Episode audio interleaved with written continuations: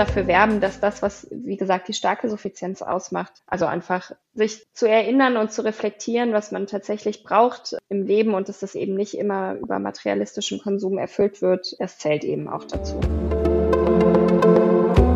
Also wenn ich statt mir Dinge neu zu kaufen, versuche sie mit anderen zu teilen oder zu reparieren oder selbst herzustellen, dann sind das ja auch neue Praktiken und Kompetenzen, die wir uns aneignen. Also da steckt so viel drin, was eben auch als ein Gewinn empfunden werden kann.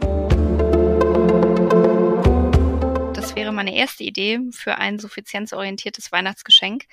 Anstelle Gegenstände ähm, oder Dinge zu schenken, zu überlegen, welche gemeinsamen Aktivitäten oder Unternehmungen man machen könnte. Also Zeit zu schenken.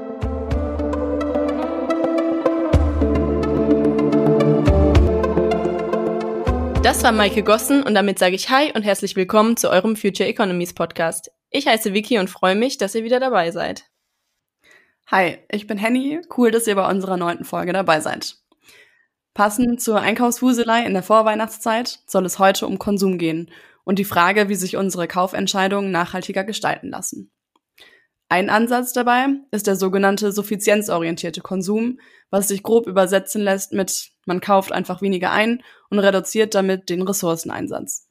Das ist nicht nur gut für die Umwelt, sondern auch fürs persönliche Wohlbefinden, denn man konzentriere sich weniger aufs Materialistische. So erstmal die Idee. Das bricht klar mit dem typischen mehr ist besser der konventionellen Wirtschaftswissenschaften und bringt viele Fragen mit sich. Zum einen stehen Suffizienz und Wachstum in einem klaren Zielkonflikt, denn man kann ja schließlich nicht mehr verkaufen und weniger einkaufen. Und dieser Zielkonflikt betrifft vor allem Unternehmen, die damit werben, dass ihre Produkte suffizienten Konsum fördern. Zum Beispiel, weil deren Produkte langlebiger sind oder weil man sie reparieren kann. Am Ende wollen sie damit aber trotzdem ihren Absatz und ihren Marktanteil steigern. Welche Motivation der Unternehmen da also genau hintersteckt, erklärt uns Maike im ersten Teil des Interviews. Auf der anderen Seite hat auch die Digitalisierung eine ambivalente Rolle, wenn es um nachhaltigen Konsum geht. Durch Vergleich-Apps zum Beispiel können wir verschiedene Produkte auf ihren CO2-Fußabdruck hin vergleichen. Wir können aber genauso gut auch in der Flut der Informationen, die online verbreitet werden, untergehen und stehen am Ende kein bisschen schlauer da. Auch das wollen wir mit Maike näher besprechen, denn in ihrem Forschungsprojekt Green Consumption Assistant geht es genau darum, Informationen zum nachhaltigeren Konsum im Internet bereitzustellen. Unser heutiger Gast ist Maike Gossen.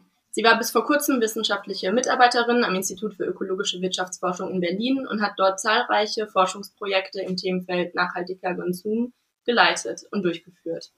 Zudem hat sie kürzlich ihre Promotion zum Thema suffizienzförderndes Marketing abgeschlossen. Mittlerweile arbeitet sie an der TU Berlin und erforscht, wie effektiv Nachhaltigkeitsempfehlungen der Suchmaschine Ecosia sind. Aber dazu später mehr. Herzlich willkommen bei Future Economies, Maike. Schön, dass du dabei bist. Hallo, danke für die Einladung. Ursprünglich kommst du ja aus dem Medien- und Kommunikationsbereich, hattest du uns erzählt. Magst du vielleicht noch mal kurz darauf eingehen, wie du dann am Institut für ökologische Wirtschaftsforschung gelandet bist, also wie du in die Forschung gekommen bist und das auch im Nachhaltigkeitsbereich? Ja, gerne. Ich glaube, das kann man so als äh, klassische Überzeugungshandlung einordnen. Ich habe ein paar Jahre nach dem Studium eben in so im Medien- und Kommunikationsbereich gearbeitet und mich da auch schon eher mit der Verbraucherseite beschäftigt. Also habe überlegt, wie, wie Werbung und Kampagnen strategisch geplant werden müssen, damit sie Verbraucherbedürfnisse erfüllen und eben auch gut angenommen werden. Und irgendwann war mir das aber tatsächlich zu, ja, zu sehr an kommerziellen Zielen ausgerichtet, was man jetzt der Werbebranche per se nicht vorwerfen darf, weil das ist nun mal so. aber es war einfach nicht mehr so meins. Und dann habe ich ein Masterstudium äh, mit Nachhaltigkeitsbezug drangehangen und bin dann ebenso in Berlin und auch am IÖW gelandet und bin jetzt seit zehn Jahren dort, beziehungsweise war zehn Jahre dort und habe mich da auf das Thema nachhaltiger Konsum fokussiert in meinen Projekten und in meiner Forschung. Ja, super. Das heißt, du kannst uns Einblicke nicht nur aus deiner Forschungsarbeit geben, sondern auch aus deinen vorherigen beruflichen Stationen. Heute wollen wir über Konsumsuffizienz reden und das ist ein Begriff, den zumindest unsere Instagram-Follower nicht richtig einordnen konnten. Also, was heißt suffizienzorientierter Konsum denn genau? Bedeutet es einfach zu verzichten? Also die starke Auslegung von Suffizienz bedeutet genau das. Man kann sich das so ein bisschen wie eine Pyramide vorstellen, die eben nach oben sozusagen immer strenger oder beziehungsweise in der Auslegung immer stärker wird. Und ganz oben in der Spitze steht dann tatsächlich die Reduktion von Neukäufen oder die Reduktion von Konsum allgemein. Aber es gibt laut Definition eben auch noch andere Verhaltensweisen, die man der Suffizienz auf individueller Ebene zuordnen kann. Und das schließt beispielsweise dann auch ein, den Verbrauch oder den Konsum umzustellen auf weniger energie- und ressourcenintensive Verhaltensweisen. Man kann sich so verhalten, dass man die Langlebigkeit von Produkten fördert und dadurch eben am Ende dann auch weniger Neues braucht oder indem man einfach Dinge miteinander teilt, sie mietet, Leasingangebote wahrnimmt oder ähnliches. Also es ist nicht immer sozusagen der Verzicht, das ist ja auch ein bisschen die böse Unterstellung, dass Suffizienz bedeuten würde, dass wir nichts mehr dürfen. Ganz im Gegenteil. Es gibt auch noch andere Verhaltensweisen, die am Ende eben auch dazu beitragen, dass wir Ressourcen äh, sparen oder ja genau weniger Input benötigen. Und ja, ich möchte aber auch dafür werben, dass das, was wie gesagt die starke Suffizienz ausmacht, also einfach sich ja zu zu erinnern und zu reflektieren, was man tatsächlich braucht im Leben und dass das eben nicht immer über materialistischen Konsum erfüllt wird, das zählt eben auch dazu. Und dann gibt es ja jetzt schon viele nachhaltigere Produkte, also wo klar damit geworben wird, es ist entweder Bio oder es werden nachhaltigere Materialien verwendet. Soll man von diesen Produkten am Ende dann auch weniger kaufen? Ja, ich würde da gar nicht so kontrastieren zwischen weniger oder grün. Natürlich gibt es Bedürfnisfelder, in denen es ja schwierig oder herausfordernd ist, darüber nachzudenken, wie wir das reduzieren können. Also denken wir nur an den, an den Bereich der Ernährung. Da gibt es nun mal einfach menschliche Bedürfnisse oder der Bereich des Wohnens. Klar, da kann man darüber nachdenken, die Wohnfläche zu reduzieren, aber ein Dach über den Kopf benötigt nun mal jeder. Genauso ist es bei der Ernährung. Da brauchen wir einfach gewisse Lebensmittel, um existieren zu können. Und da ist es dann natürlich gut, wenn man auf grüne, auf umweltfreundliche, auf energieeffiziente Angebote zurückgreift. Für mich ist es, legitimiert sich eben diese Suffizienzstrategie vor allem in Bereichen wie Bekleidung etwa, wo es zumindest in unserer Wohlstandsgesellschaft, also in den Ländern des globalen Nordens, ja total offensichtlich ist, dass das, was das Fast-Fashion-System beispielsweise darstellt, also sehr viel von der Qualität her minderwertige Kleidung auf den Markt zu bringen, immer wieder in neuen Modezyklen auch die Trends neu zu definieren, so dass der Anreiz, sich immer wieder neue Kleidung, also quasi den Kleiderschrank mehrmals im Jahr auszutauschen, dass da eben diese Idee von weniger total offensichtlich ist und total, ja, wie gesagt, auch legitim ist, weil wir nicht davon sprechen können, dass wir zu wenig Kleidung haben. Und auch da kann man dann natürlich die Kleidung, die man braucht, wenn etwas kaputt geht oder aus anderen Gründen dringend benötigt wird, auch da kann man dann natürlich vor allem auf äh, Bio-Baumwollprodukte ähm, aus veganen Materialien, also auch im Fashion- oder Bekleidungsbereich gibt es ja mittlerweile nachhaltige Angebote. Und wenn man dann auf die zurückgreift, ist es, glaube ich, in der Bilanz für den eigenen Konsum natürlich sehr viel besser. Aber was ich sagen will, ist, dass es eben nicht darum geht, entweder gar nicht oder eben grün, sondern wir sollten überlegen, in welchen Bereichen es eben denkbar ist, weniger zu kaufen und in den Bereichen, in denen es eben nicht denkbar ist. Und das ist ja auch immer ganz individuell. Ich möchte da niemandem etwas vorschreiben. Aber ich glaube, jeder kann, wenn man mal drüber nachdenkt, Bereiche identifizieren, in denen er oder sie auf jeden Fall genug hat. Und da dann eben darüber nachzudenken, das ein bisschen zu reduzieren, das ist, das verspreche ich mir sozusagen auch von der suffizienzfördernden Werbung oder Kommunikation ist ganz spannend, dass du sagst, dass man da so ein bisschen zwischen den verschiedenen Bereichen differenzieren muss, also dass es eben nicht überall möglich ist. Das hört sich jetzt erstmal nach einem recht unbeliebten Konzept an. Wer will sich schon einschränken und weniger kaufen? Wie soll suffizienzorientierter Konsum dieses Spaßverderber-Image verlieren?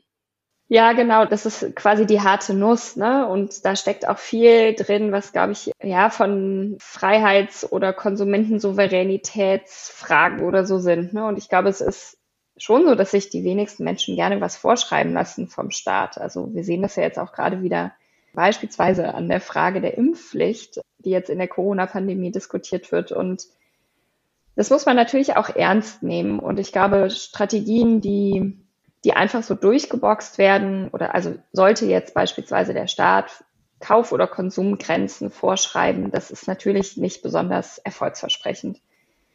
Aber auf dem Weg dahin, denke ich, gibt es auch noch andere Strategien und da kommen eben dann auch beispielsweise Unternehmen ins Spiel, die ja als diejenigen, die das Konsumangebot herstellen, also über die Produktionsbedingungen natürlich entscheiden können, aber dann auch am Ende darüber, welche Funktionen so ein Produkt erfüllen sollen, wie es auch im Laden präsentiert wird, wie es in der Werbung präsentiert wird.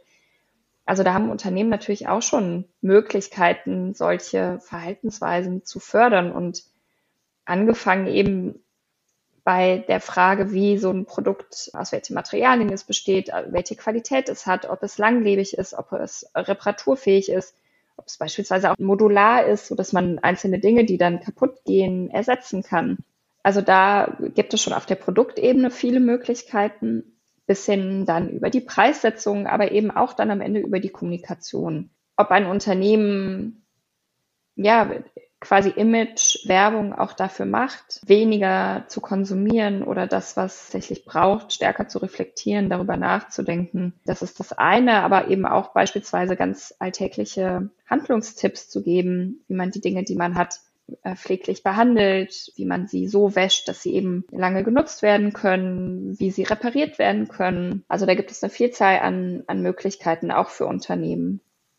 Aber ich denke, das ist eben so ein gesamtgesellschaftlicher Wandel, der hier benötigt wird und der auch viel natürlich mit sozialen und gesellschaftlichen Normen zu tun hat. Also wenn in den letzten Jahrzehnten Konsum immer dafür stand, dass, also es hatte ja auch einen hohen sozialen Instinktionswert beispielsweise. Ich kann mich über meinen Konsum abgrenzen von anderen. Ich kann damit irgendwie darstellen, dass ich irgendwie viel verdiene. Ich kann damit darstellen, dass ich einen guten Geschmack habe und so weiter. Also Konsum hat ja sehr viel mehr Funktionen als einfach nur die Erfüllung der eigentlich damit verbundenen Funktion oder dieses ähm, Bedürfnis. Und wenn man da eben gesamtgesellschaftlich versucht, auch die Konsumnormen zu verändern, und da haben eben Unternehmen, aber auch Politik, genauso wie gesellschaftliche Gruppen eine Verantwortung, da denke ich, muss man dran. Und das ist nicht von heute auf morgen zu verändern. Das braucht ein bisschen Zeit. Und ich glaube, diese Zeit bietet dann eben auch die Gelegenheit für jeden Einzelnen,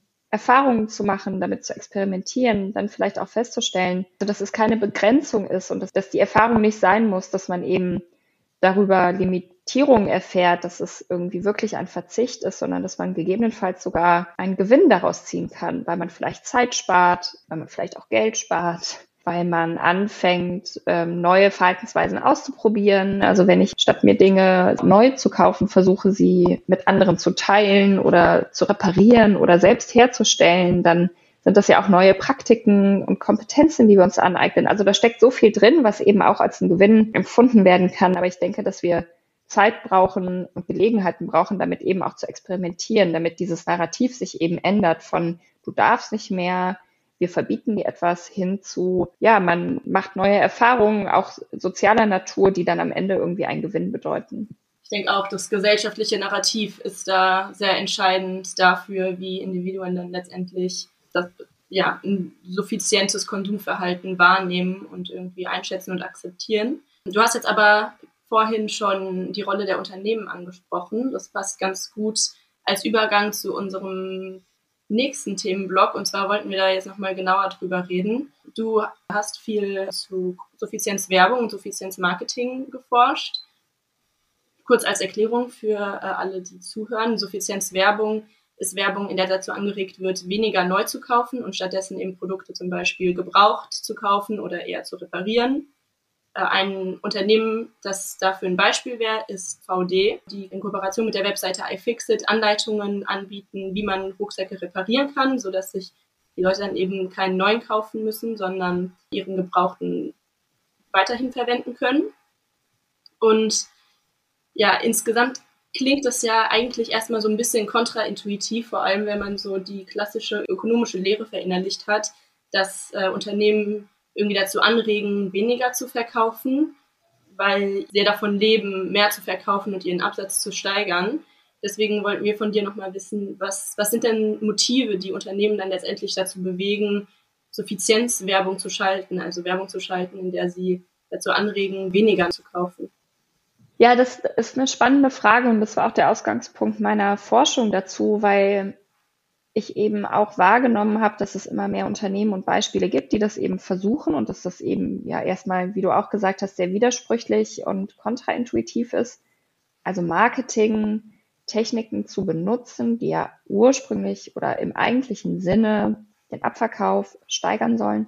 Also diese Techniken zu nutzen, um genau das Gegenteil zu erreichen das fand ich irgendwie so widersprüchlich, dass ich dachte, okay, da, da möchte ich gerne mehr darüber erfahren und insbesondere eben zu der Frage, warum Unternehmen das machen. Das ähm, habe ich dann einerseits gemacht, indem ich eine sehr umfassende Literaturanalyse gemacht habe, also geschaut habe, was wird eigentlich in der Forschungsliteratur genau zu dieser Frage schon gesagt und habe dann aber auch Interviews geführt, also habe mich mit Unternehmen zusammengesetzt und versucht, diese Frage zu ergründen. Genau, ich konnte so zwei Kategorien ausmachen. Ähm, und das sind einerseits die altruistischen Motive, also eher so intrinsische Motive, zu denen beispielsweise zählt, dass Unternehmen anerkennen oder sehen, dass sie eben eine Verantwortung für Nachhaltigkeit, für nachhaltige Entwicklung haben und dass das ein starker Motivator ist oder ein, ja, einfach ein starkes normatives Ziel des Unternehmen dann eben auch verfolgen, wenn sie Suffizienzmarketing machen. Also die Verantwortung zu übernehmen, als gesellschaftlicher oder wirtschaftlicher Akteur zu einer nachhaltigen Entwicklung beizutragen.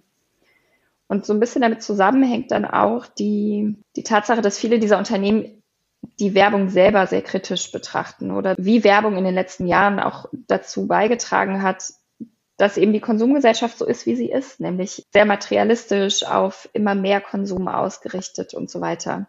Und das treibt aber viele an, also dass sie sagen, wir sehen unsere Verantwortung dafür, dass wir zu dieser Misere beigetragen haben.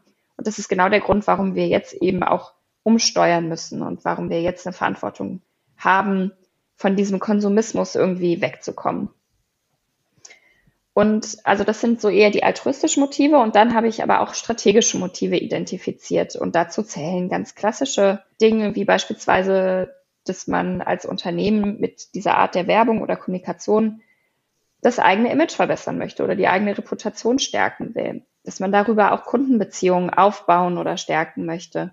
Dass man sich durchaus auch neue Geschäftsfelder erschließen will und dann in der Folge eben auch Umsatz und Gewinn steigern möchte. Und auch da denkt man ja dann erstmal, ah ja, okay, aber wenn jetzt Unternehmen irgendwie ihren Umsatz steigern, vielleicht auch wachsen, das ist ja dann irgendwie nicht das, was Suffizienz am Ende bedeuten würde. Und mit diesem Widerspruch gehen Unternehmen dann auch sehr unterschiedlich um.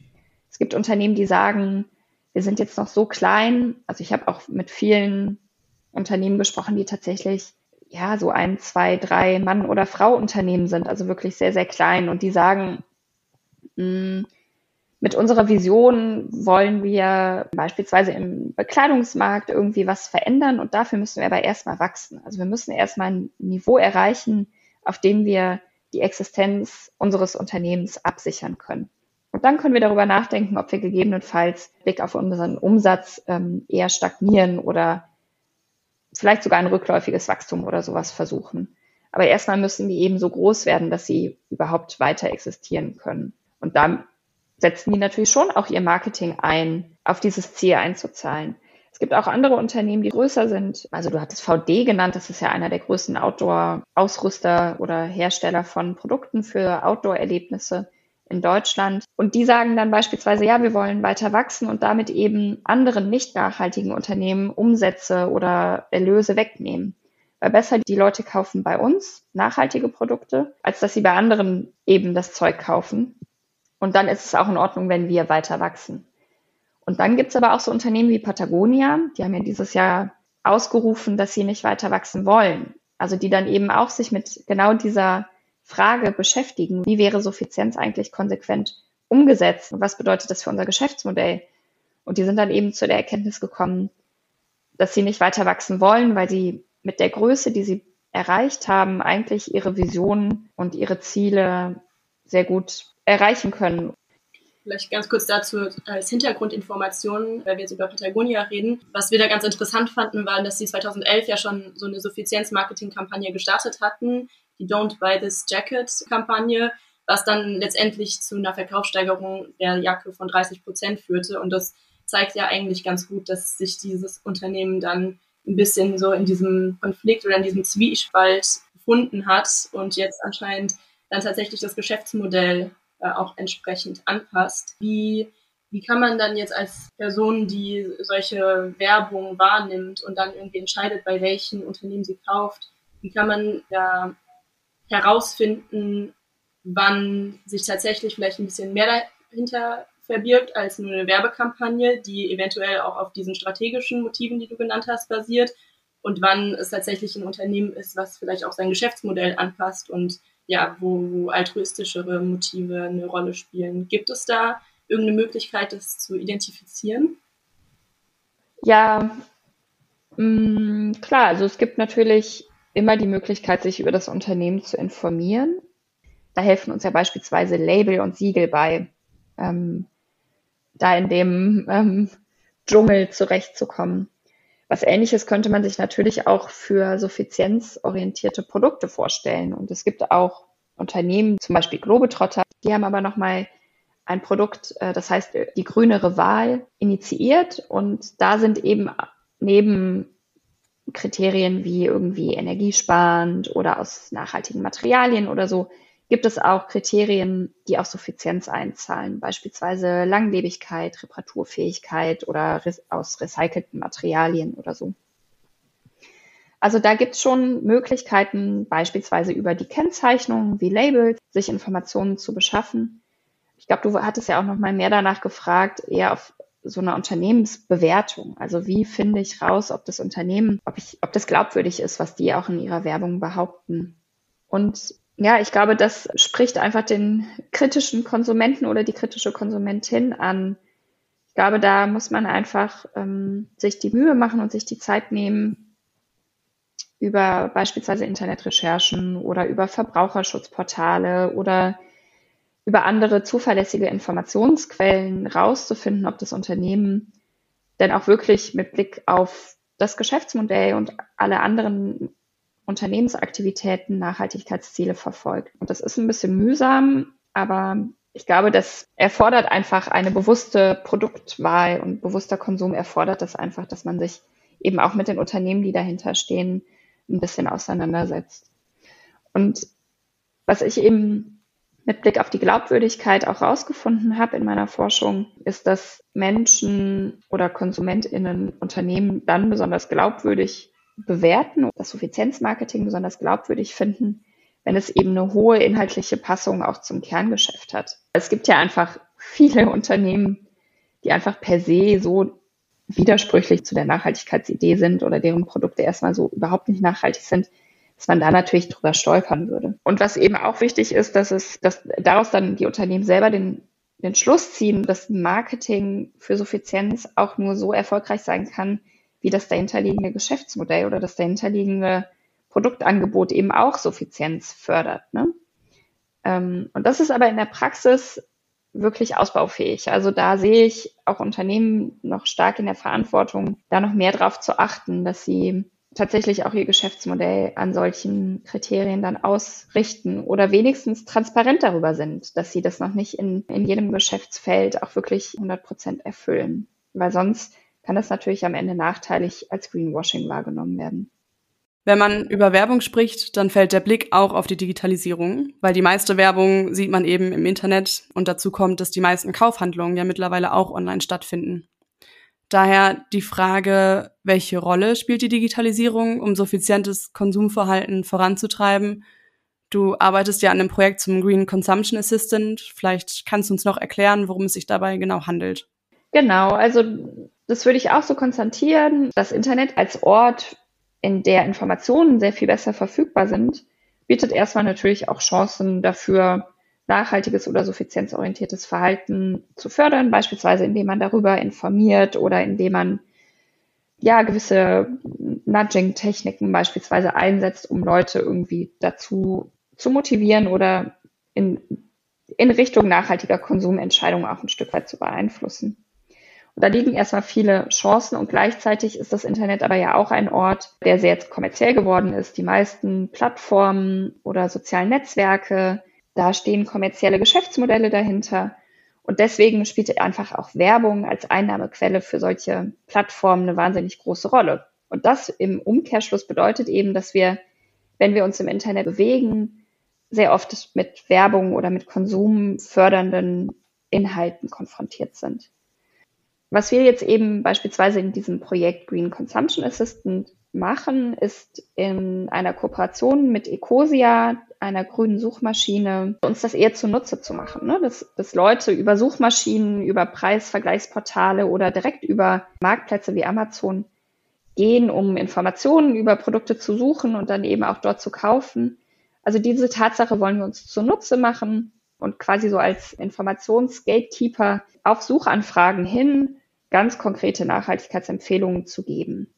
Und die können eben erstmal die Leute in Richtung grünem, umweltfreundlichen Konsum bringen. Aber es besteht eben auch die Chance, da Suffizienzoptionen anzuzeigen. Also wenn, um es mal ganz plastisch zu machen, wenn ich auf Ecosia beispielsweise Smartphone eingebe, weil ich mich über die neuesten Smartphone-Modelle informieren möchte, dann bekomme ich auf die Ergebnisse, auf die Suchergebnisse hin jetzt immer so mit so einem kleinen Blattsymbol einen Hinweis darauf, welches Smartphone nachhaltig ist. Und da liegen Nachhaltigkeitskriterien dahinter, eine große Datenbank, die wir aufgebaut haben. Und das ist sozusagen einerseits die Möglichkeit, nachhaltige Angebote und Unternehmen zu identifizieren ähm, und über die Ecosia-Suche eben auch besonders herauszustellen. Und es gibt eben aber auch die Möglichkeit, ganz konkrete Empfehlungen für entweder nachhaltige Smartphones zu geben oder auch über Alternativen zum Kauf dieser Smartphones zu geben. Also indem ich beispielsweise dann über Ecosia die nächstgelegene Reparaturwerkstatt finden kann. Nun ist Suffizienzmarketing ja weiterhin Werbung. Man könnte ja jetzt aber auch argumentieren, dass der effektivere Weg, Konsum zu reduzieren, darin besteht, Werbung im Internet einfach einzuschränken weil es so dann weniger Kaufimpulse gibt. Wie lässt sich das einordnen? Genau, das ist natürlich ein sehr ähm, radikaler Ansatz, der aber beispielsweise in der Degrowth-Bewegung oder in der Postwachstumsbewegung auf jeden Fall viele Befürworter hat. Diese Diskussion, sollte Werbung verboten werden, um weniger Konsumanreize zu setzen, die ist jetzt nicht ähm, neu, nur weil wir plötzlich über digitale oder Online-Werbung sprechen.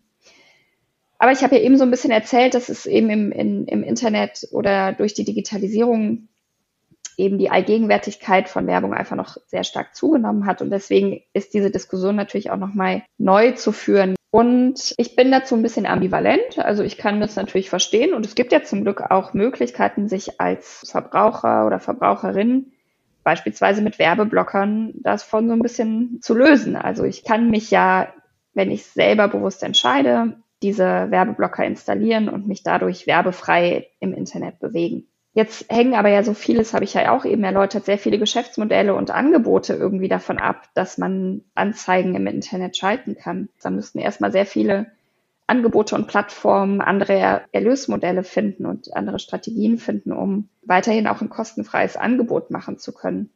Und es sind ja nicht nur sozusagen schlechte Unternehmen unterwegs im Internet. Es gibt ja auch sehr viele gemeinwohlorientierte und nachhaltigkeitsorientierte Plattformen, deren Existenz dann aber darüber, dadurch eben gefördert wäre, weil sie eben auch von, von Anzeigen und von Werbung abhängen.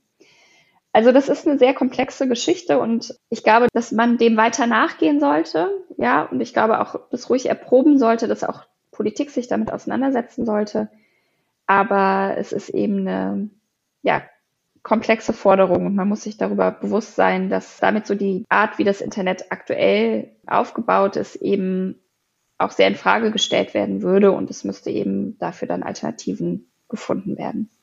Jetzt wollen wir zum Schluss nochmal auf die Weihnachtszeit eingehen, die ja gerade ansteht. Also wir werden wahrscheinlich in den nächsten Wochen beziehungsweise zu dem Zeitpunkt, zu dem die Folge dann rauskommt, sind es nicht mehr allzu viele Tage bis Weihnachten, wo dann irgendwie so der Last-Minute-Geschenke-Shopping nochmal losgeht.